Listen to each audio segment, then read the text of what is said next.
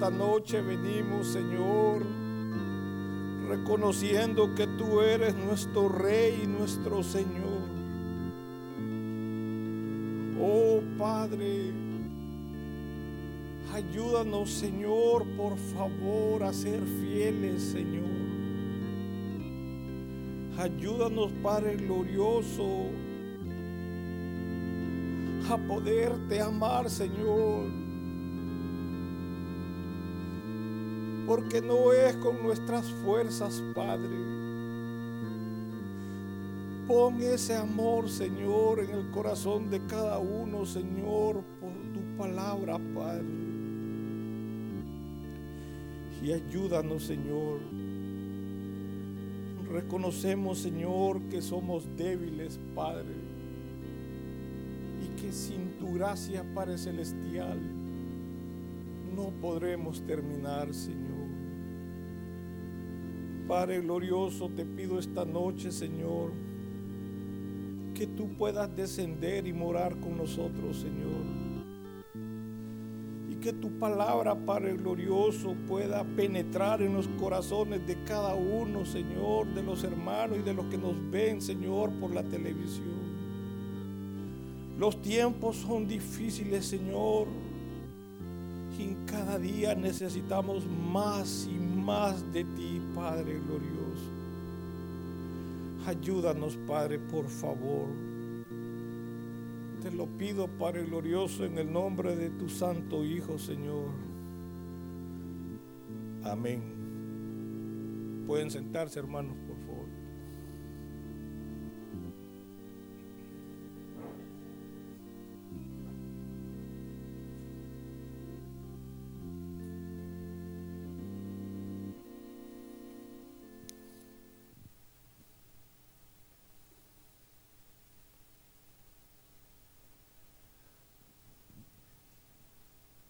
Buenas noches, hermanos. Dios los bendiga.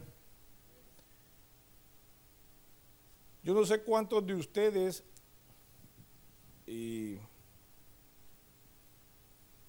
se han puesto a pensar o se han puesto a meditar un poquito de cuán bendecidos somos nosotros. Primero,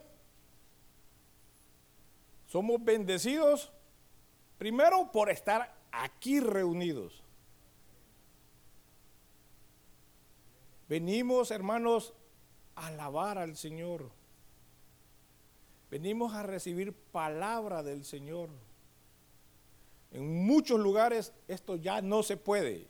Ya no es como cuando nos lo contaban hace muchos años que iba a llegar. No, en muchas partes ya no se puede. Y usted, usted, usted y usted son bendecidos.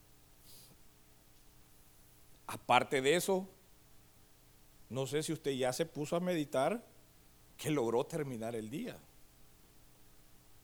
Ya estamos terminando el día.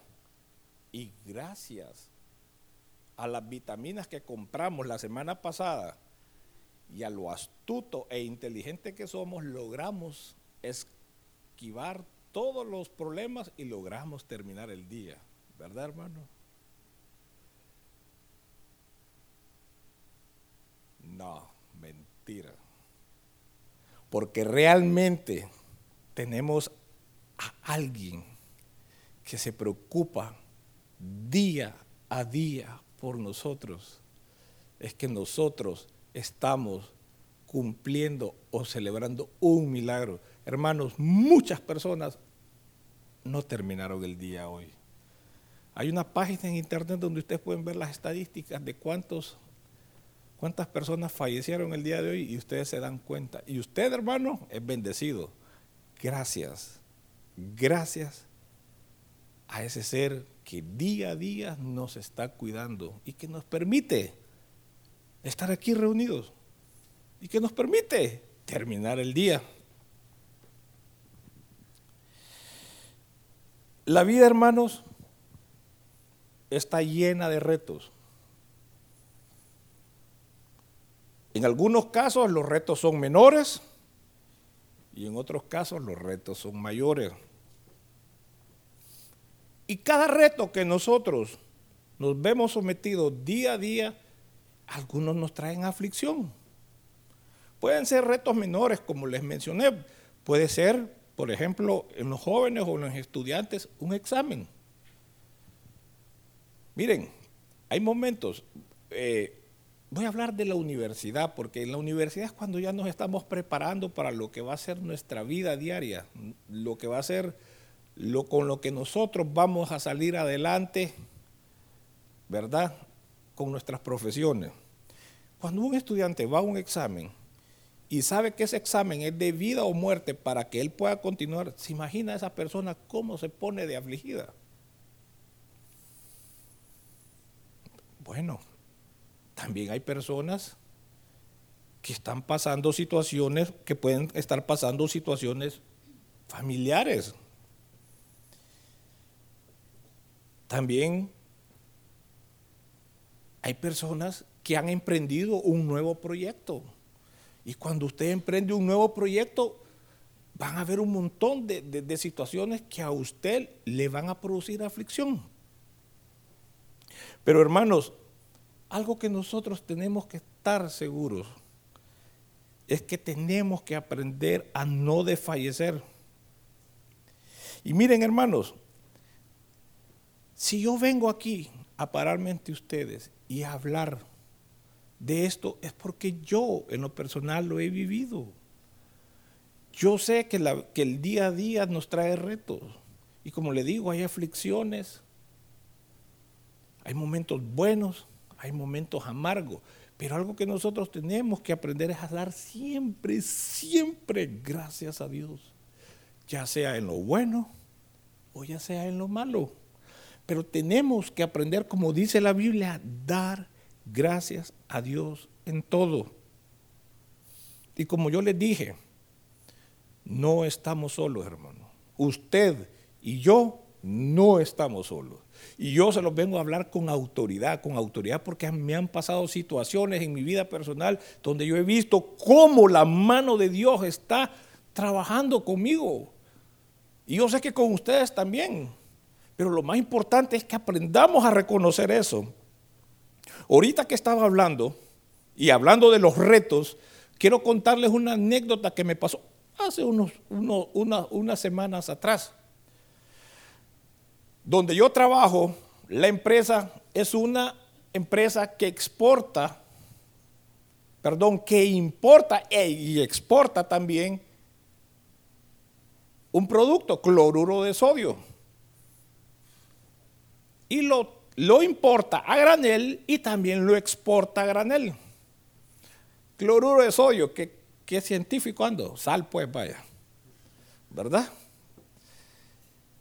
Nosotros la traemos a granel, montañas, miles de toneladas de ese producto. Y vienen en dos presentaciones. Vienen sal húmeda y sal seca. De acuerdo como las empresas lo soliciten. Ese producto lo utilizan mucho empresas textileras, eh, empresas de alimentos y otro tipo de empresas que utilizan ese producto. Pero lo que yo quiero hacer énfasis es que la empresa adquirió un equipo, un equipo sumamente caro. ¿Por qué? Porque la importación de uno de esos insumos ya no podía venir seco. Entonces, estábamos perdiendo mercado ante la competencia. Entonces, traen el equipo, lo compramos, como le repito, un equipo bien caro, y a mi departamento, que es el de ingeniería, le toca armarlo. Bien, es normal como cuando usted compra un equipo que vengan sus manuales de cómo lo va a instalar, la parte mecánica y cómo va a instalar la parte eléctrica. Pero una de las ventajas que nosotros teníamos que incluso quien vendió el producto nos iba a mandar a un especialista de Estados Unidos a ayudarnos a instalar el equipo. Pero lo que quiero llegar es que por algún mal cálculo del ingeniero de producción, la sal seca se agotó. Y los clientes nos estaban pidiendo. Y usted en una empresa no puede vender, no hay. Porque si no, la competencia a usted lo va a hacer a un lado.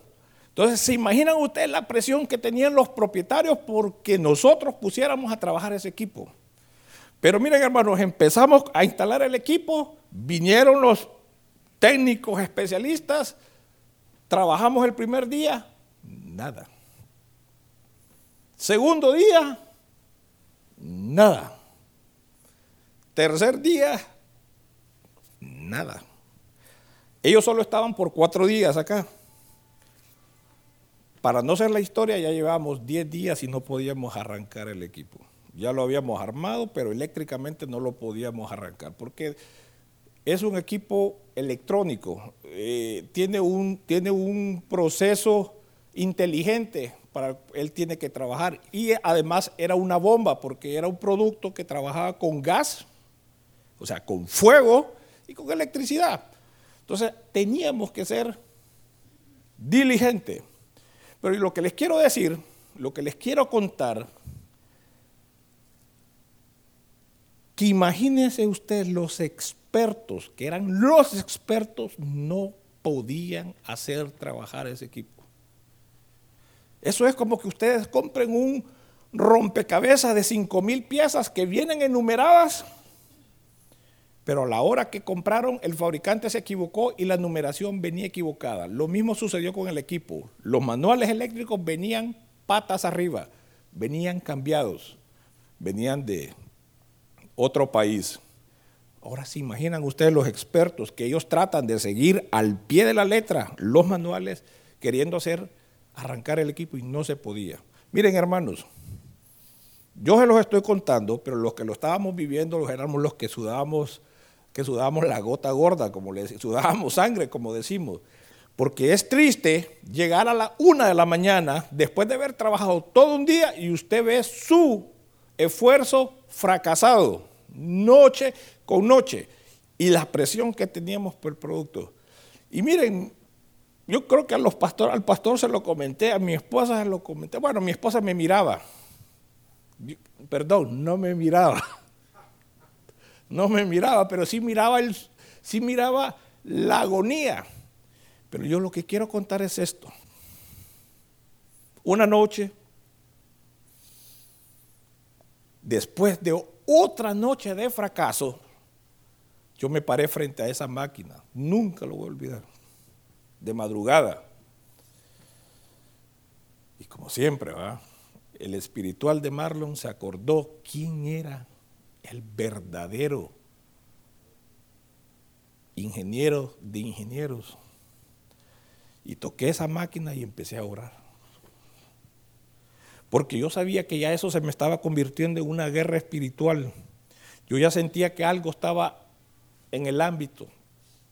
Y hermanos, y empecé a orar yo solo a esa hora tocando ese equipo y rogándole al Señor de que ese equipo pudiera trabajar, que nos diera sabiduría para poderlo. Cuando ya teníamos la mayor presión, hermanos, logramos arrancar el equipo. Lo logramos arrancar y logramos trabajarlas con las eficiencias que se requieren. Desde aquel momento hasta el día de hoy, gracias a Dios, no se ha parado.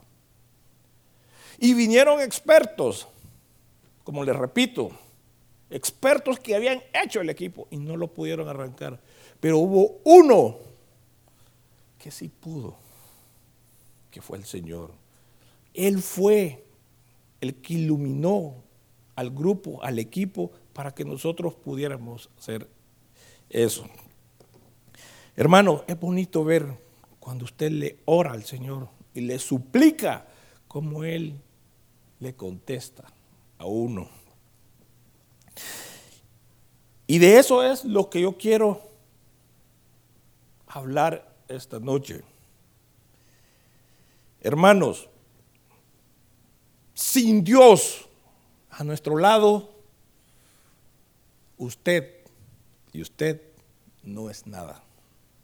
Usted podrá ser lo más brillante e inteligente que puede haber sobre la faz de la tierra, pero si no tiene a Dios en su vida, discúlpeme, no es nada.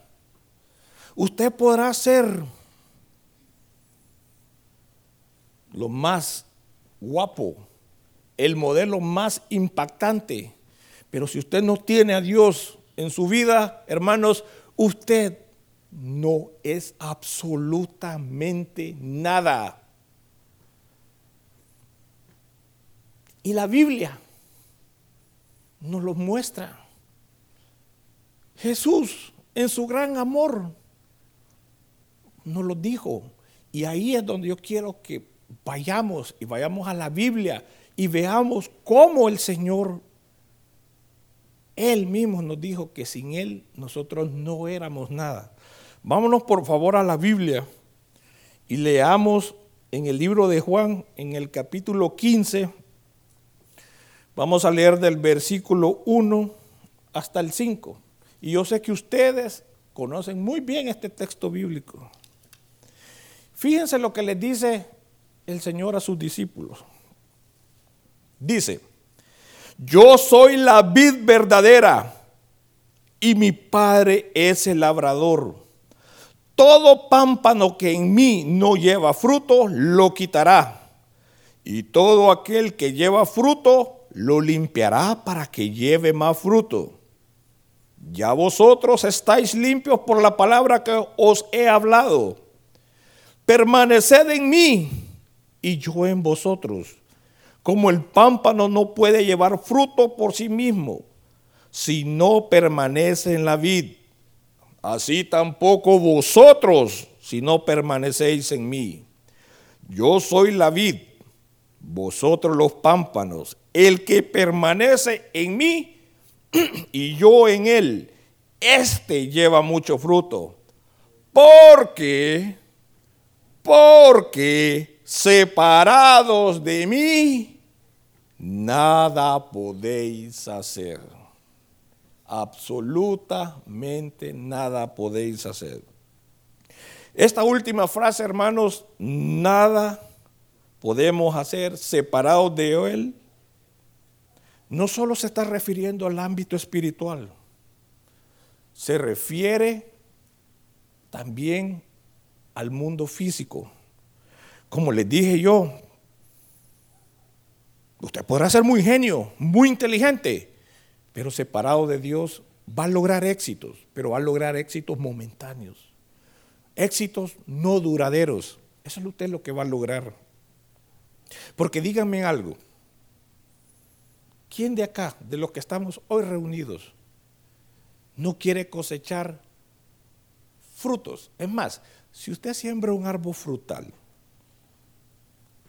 usted lo está sembrando con el objetivo que le dé sombra o le, está, o le da, o el objetivo que usted siembre un árbol frutal es para que pueda tener un lugar donde colgar la hamaca. No, ¿verdad? Si sembramos un árbol frutal, nosotros estamos esperando que ese árbol nos dé frutos y muchos frutos. Y algunos somos más exigentes y queremos buenos frutos. ¿Sí o no? Igual cuando comenzamos un, un, un proyecto, nosotros queremos que nuestro proyecto rinda frutos. ¿Sí o no? E igual, hermanos, en la parte espiritual, nosotros tenemos que aprender a dar frutos. Pero para que nosotros podamos dar frutos,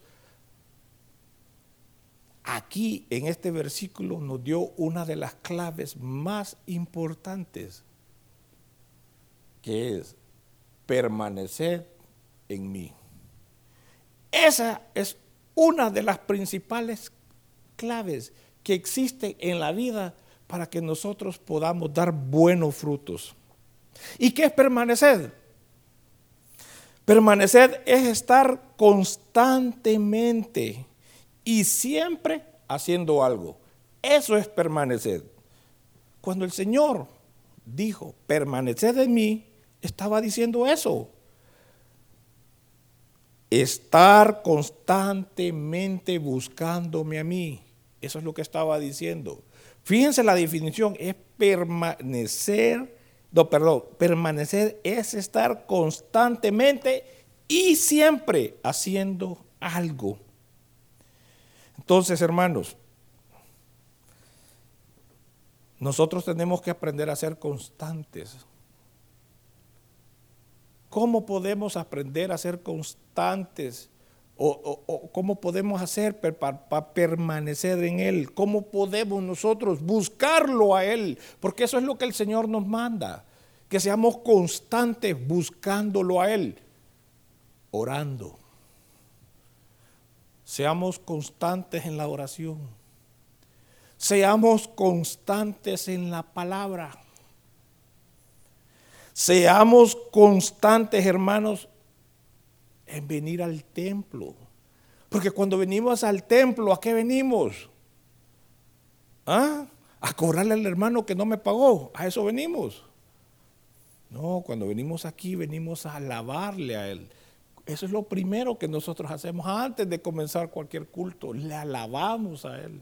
Y miren, usted podrá venir como quiera de cargado, pero una vez usted entra en la alabanza, usted es otro después. Y no digamos si el Señor en su gran misericordia tiene alguna palabra para nosotros. Pero hermanos, tenemos que ser constantes. Permanecer en Él, hermanos, es tener más de Dios en nuestra vida. Es tener, es tener más de Él en nuestros pensamientos. Es anhelar más de Él tener más de Él en nuestras actividades. Eso es que permanezcamos en Él. Pero como le repito, como dice la definición, constantemente y siempre. En la Biblia usted puede encontrar ejemplos. El profeta Daniel, un hombre que constantemente oraba mañana, almuerzo y cena.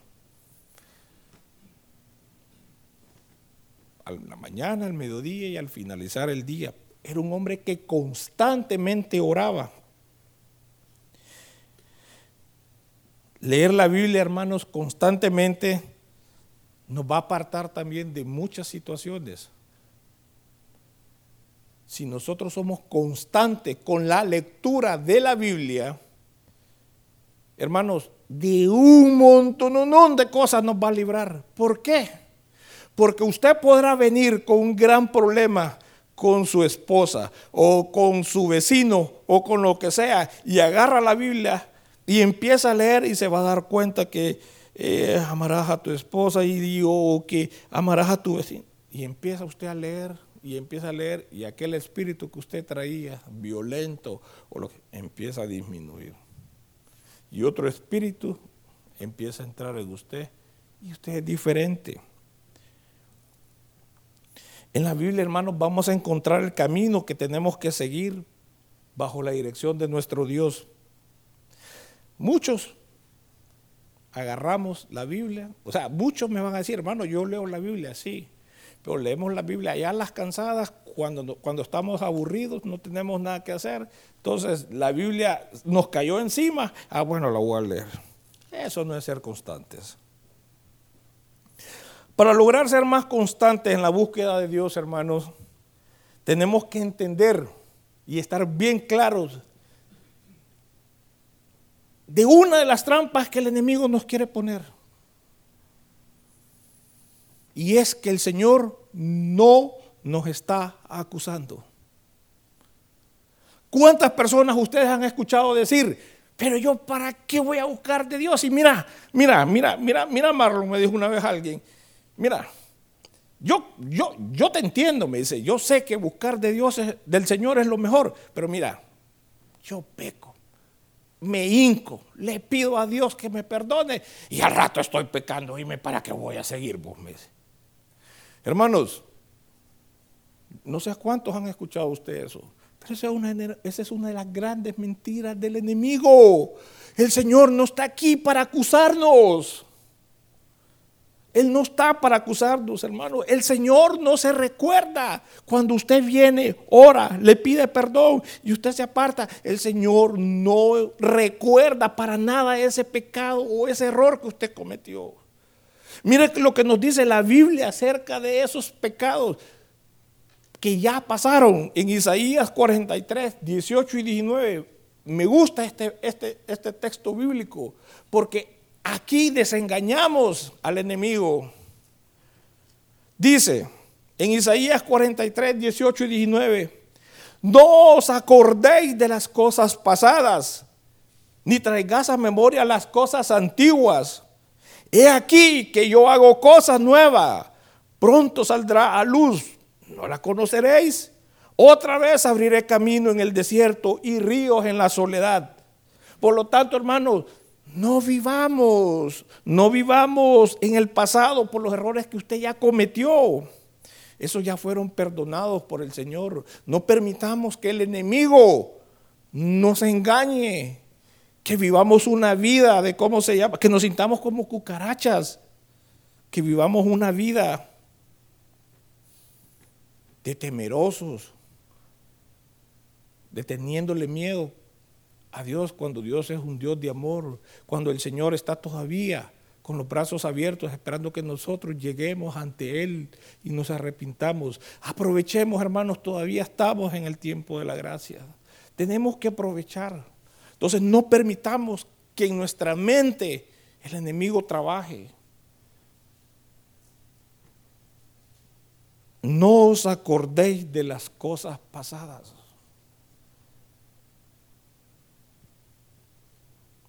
En la Biblia, hermanos, hay un montón de personajes que a mí me llaman la atención. Bueno, yo les he, cuando me ha tocado compartir en otras, hay varios profetas que admiro. Admiro a Daniel, admiro a Sadrach, Mesad y Abednego, por las situaciones críticas que pasaron y cómo ellos confiaron en el Señor y cómo ellos lograron triunfar y llegar a ser lo que ellos fueron. Pero un personaje en el cual yo, en lo personal, me he identificado es en Jacob. ¿Quién era Jacob? Todos ustedes saben quién era Jacob. Un mentiroso, un pícaro, un truán. Ese era Jacob. Pero Jacob tenía una cualidad que él reconocía su error y sabía dónde estaba la solución y la peleó.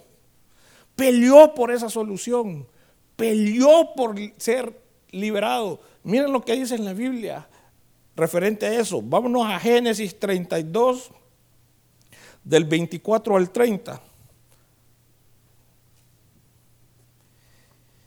Génesis 32, 24 al 30. Así se quedó Jacob solo. Y luchó con él un varón hasta que rayaba el alba. Y cuando el varón vio que no podía con él, tocó en el sitio del encaje de su muslo y se descoyuntó el muslo de Jacob mientras con él luchaba. Y dijo, déjame porque ya raya el alba.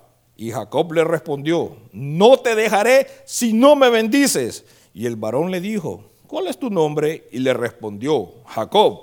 Y el varón le dijo, no se dirá más tu nombre Jacob, sino Israel, porque has luchado con Dios y con los hombres y has vencido.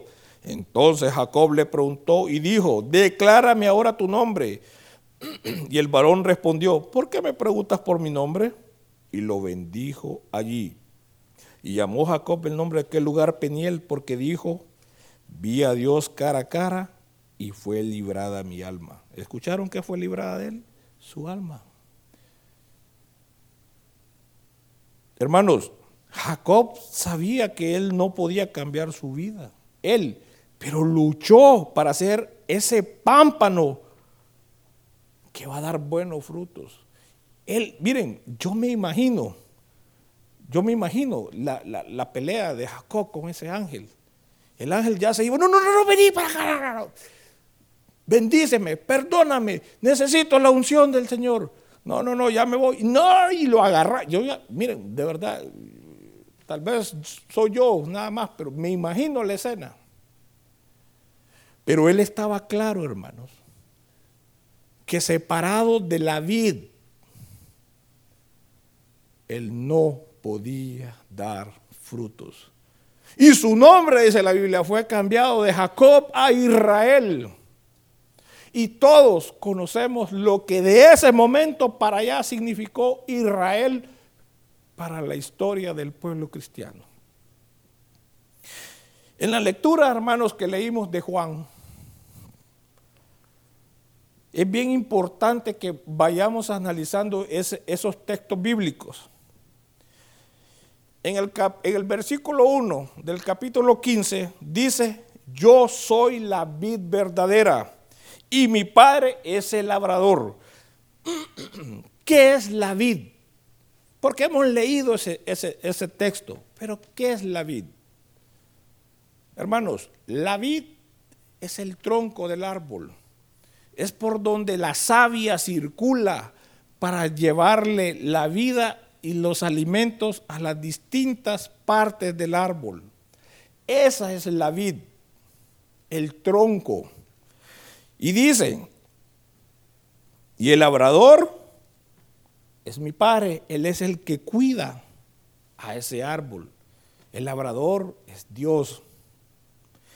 Todo pámpano, dice, que en mí no lleva frutos, ¿qué es el pámpano? El pámpano son las ramas de ese árbol. Toda rama que en mí no lleva fruto, lo quitará. Y todo aquel que lleva fruto, lo limpiará para que lleve más fruto. ¿Quién va a hacer eso? El labrador.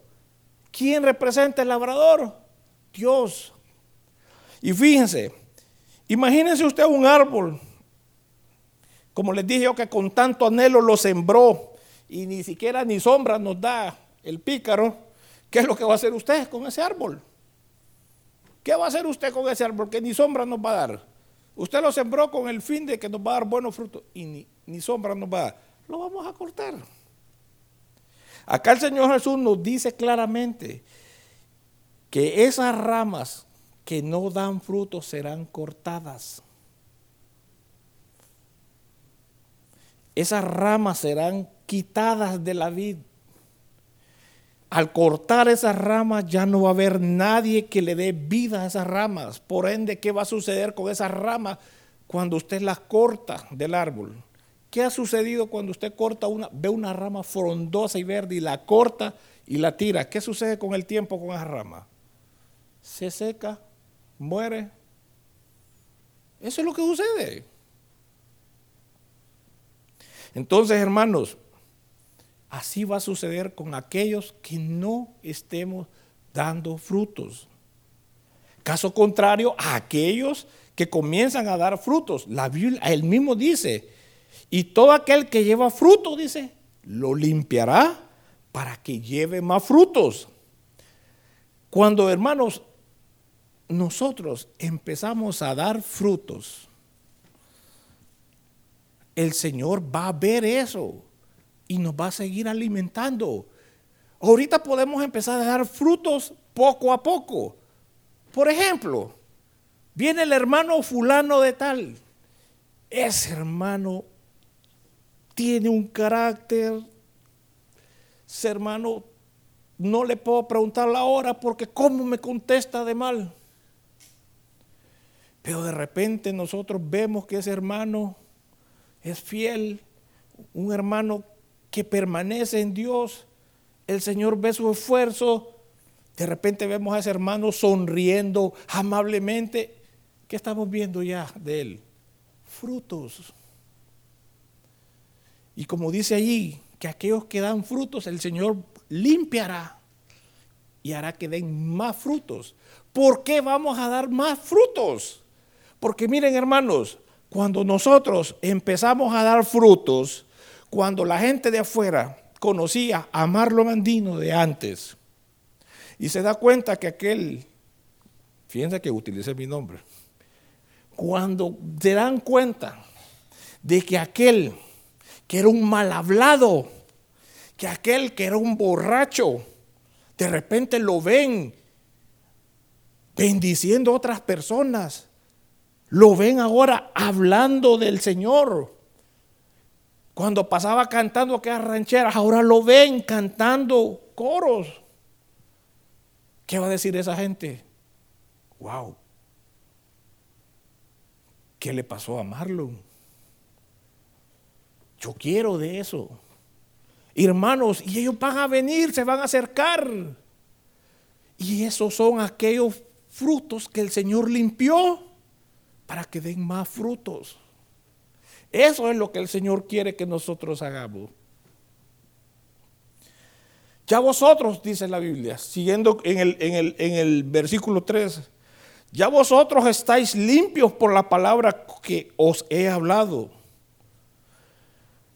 Les está diciendo que ellos por la palabra que recibieron ya están dando frutos y cada día iban a ser limpiados para que siguieran dando más frutos, lo que yo les acabo de explicar hace un rato.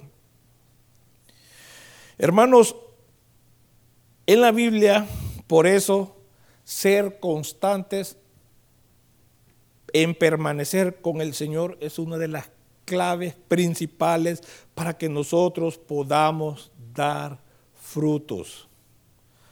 No vamos a dar frutos, hermanos, si somos como el cometa Halley para venir al templo. No vamos a dar frutos si oramos allá las cansadas. No vamos a dar frutos si allá las cansadas leemos la Biblia. Eso es permanecer, eso es ser constante. No, eso no es ser constante. Seamos constantes. Dice el versículo 4, permaneced en mí y yo en vosotros, como el pámpano no puede llevar frutos por sí mismo.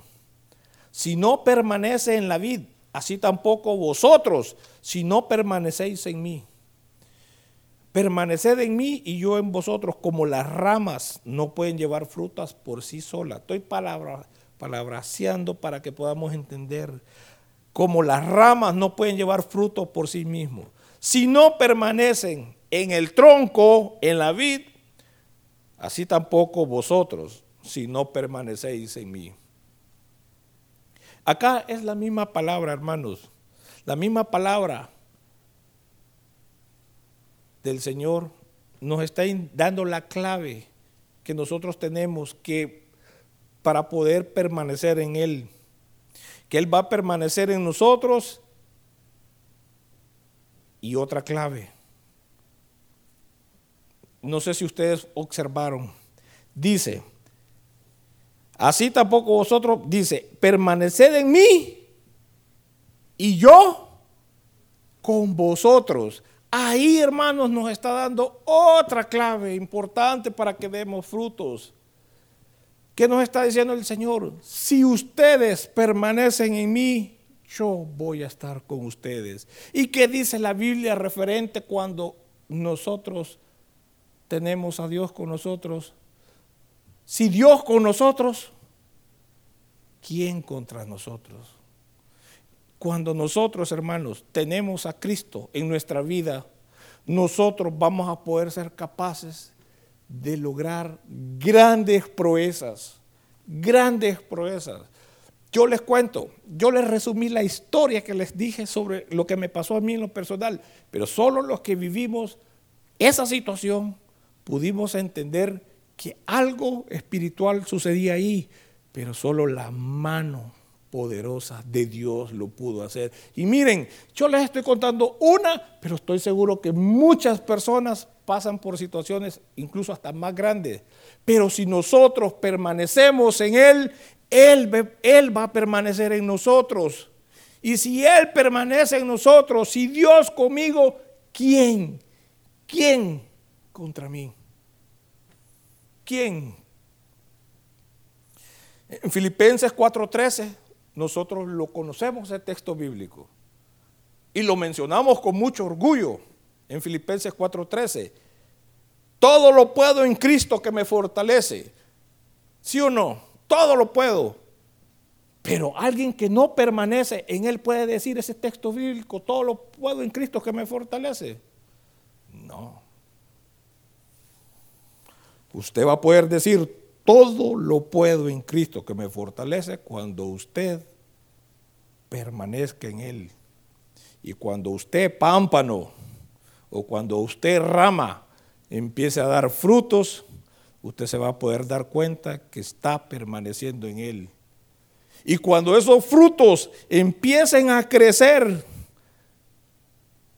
usted se va a dar cuenta que usted no está separado de la vid verdadera, que es Cristo Jesús.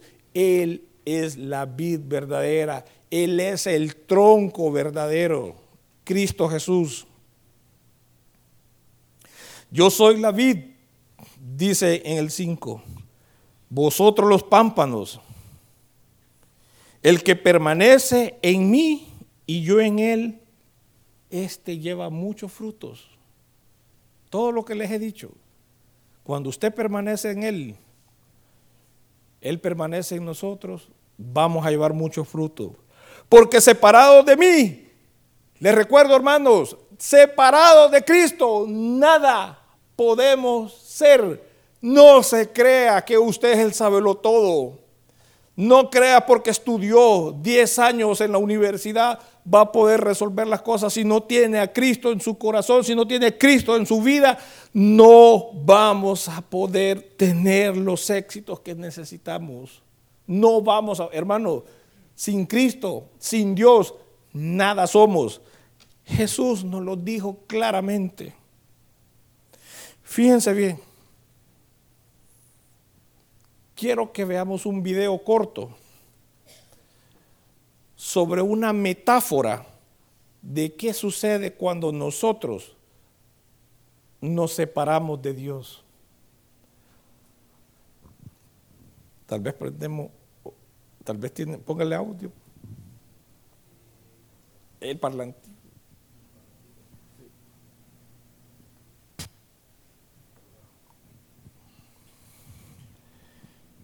Esta es una metáfora sobre qué sucede cuando nos alejamos de Dios.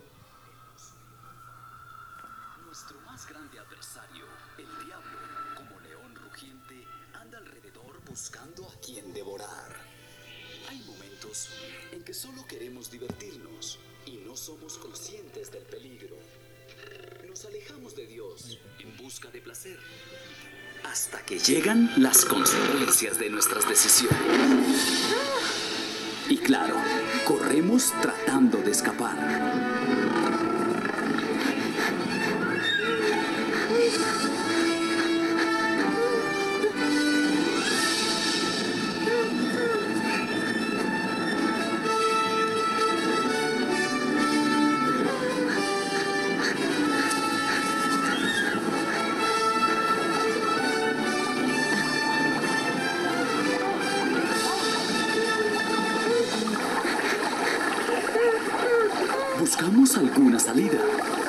Aunque muchas veces no son las más indicadas.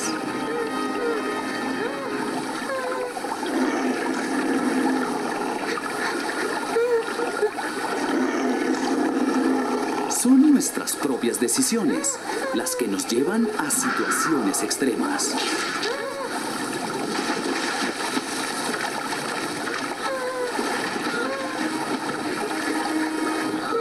Muchas veces parece que las cosas no pueden ser peor.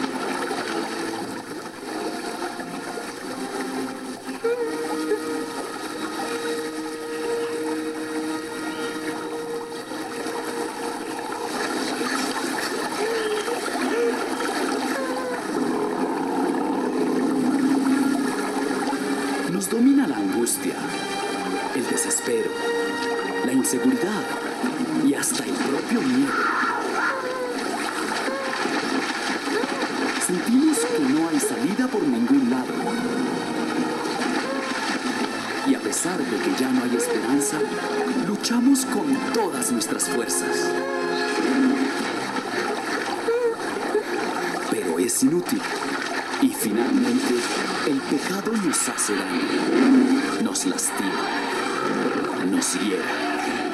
Entonces es cuando clamamos a Dios.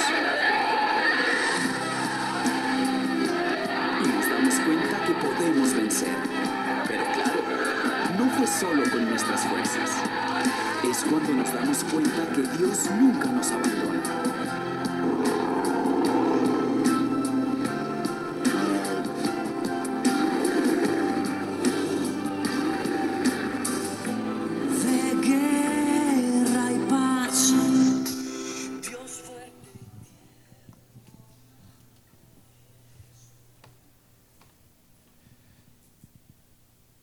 Eso sucede metafóricamente cuando nos alejamos del Señor.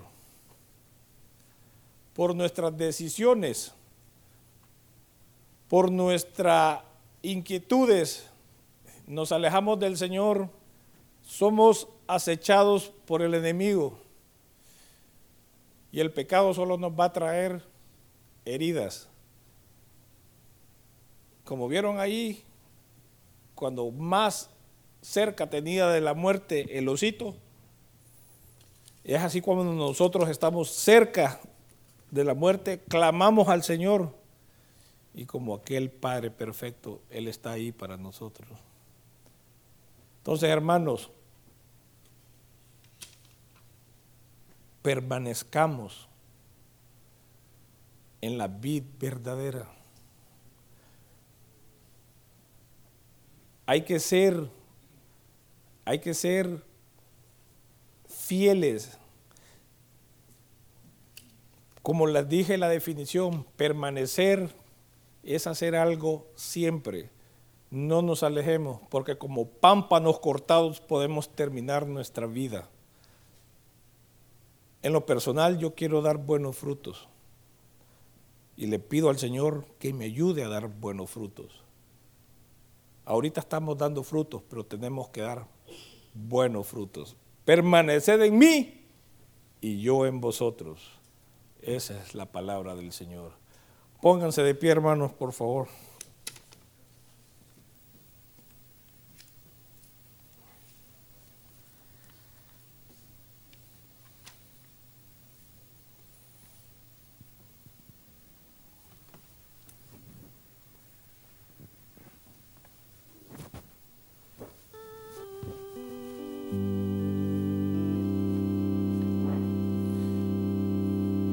Separados de Él, no vamos a terminar nuestra carrera. Con Él, sí la vamos a terminar. Con Él, con Cristo en nuestra vida, vamos a lograr grandes cosas, hermano, grandes cosas. Nos van a venir, nos van a venir situaciones duras, sí, nos van a venir situaciones duras, porque el enemigo eso anda buscando, hacer que nosotros tropecemos, hacer que nosotros apartemos nuestra vista hacia otro lado. Pero si nosotros permanecemos en Él, Él nos va a dar la victoria. Cantemos, hermano, digno eres.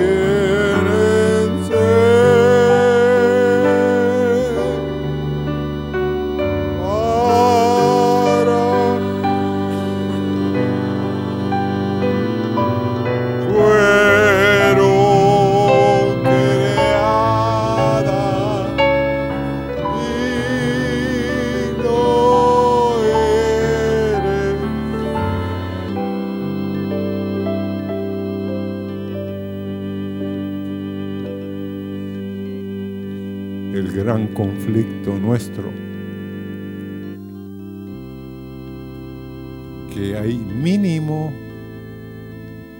una, dos, tres o cuatro cosas que las podemos hacer bien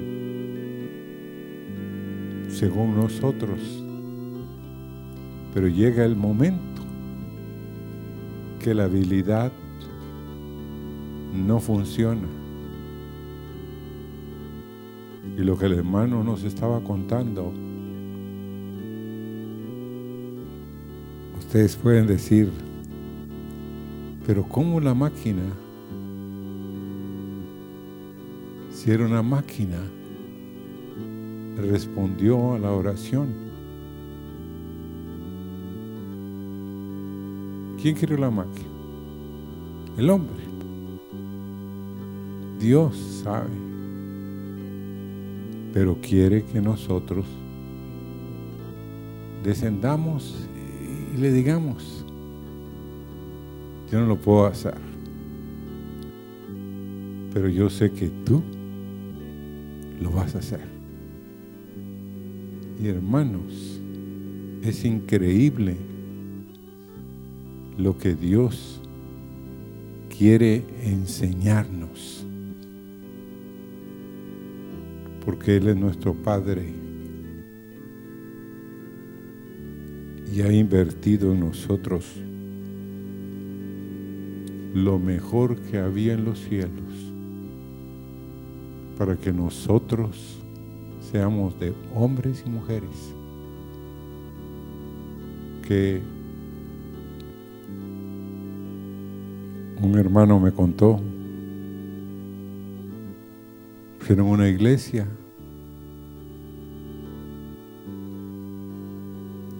y cuando terminaron la iglesia y habían mandado a hacer las bancas las bancas no entraban por ninguna ventana, por ninguna puerta, por nada. En ningún lado entraban las benditas bancas.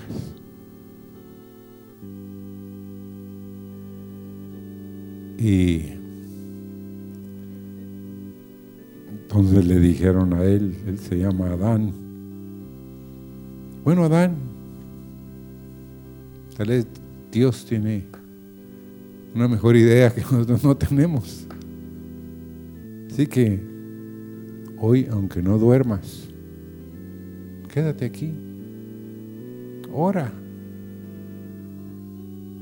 Vamos a ver si tu Dios es real.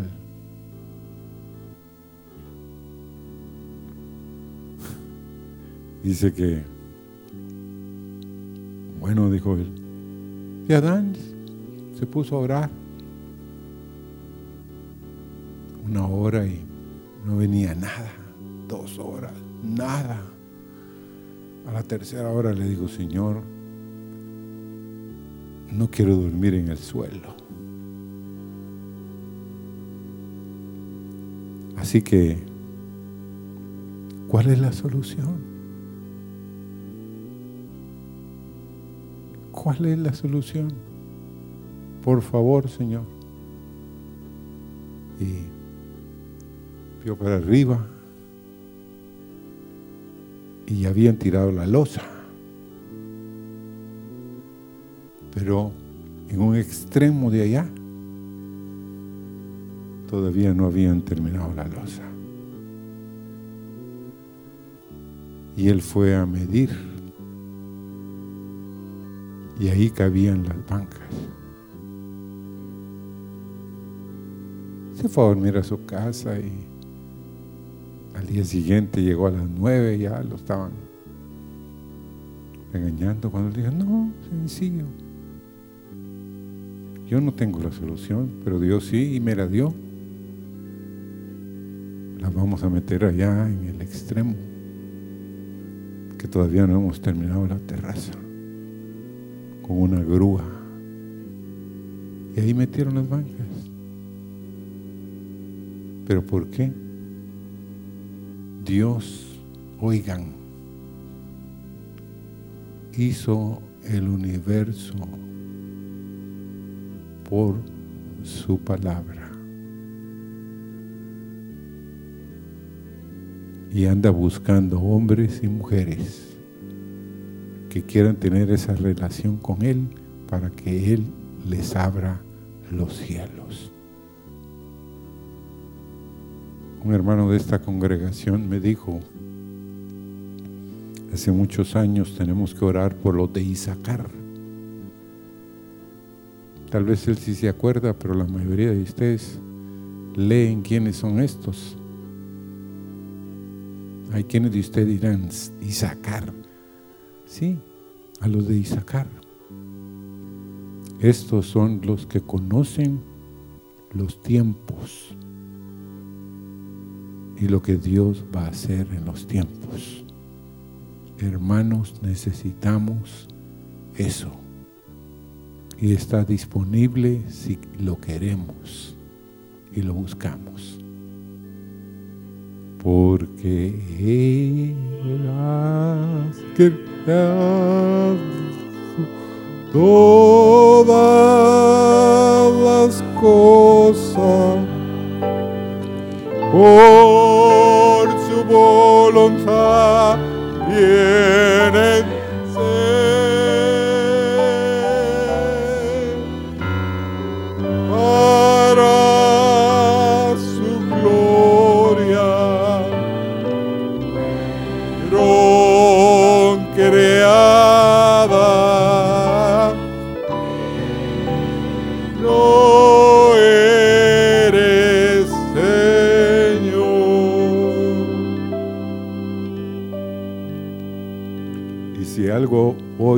tu vida,